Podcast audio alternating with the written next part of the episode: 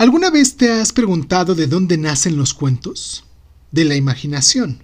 Sí, es cierto. Pero requieren de algo más y es la forma y la perspectiva que ve la vida quien lo escribe.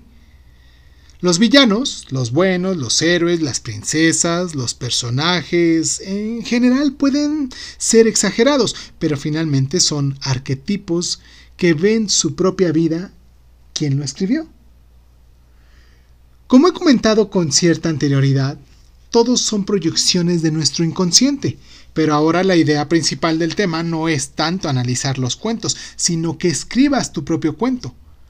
Hazlo en un cuaderno o en tu scrapbook. Recuerda que tenemos un scrapbook que hicimos desde el principio de este año. Ya estamos por terminar el año, por cierto. Puede tu cuento tener dragones o guerreros, hadas o unicornios. Lo importante es que lo escribas y después que contestes todas estas preguntas. Ten tu cuento a la mano y responde. ¿Quién es el protagonista? ¿Cómo te identificas con este personaje? ¿Quién es el villano del cuento?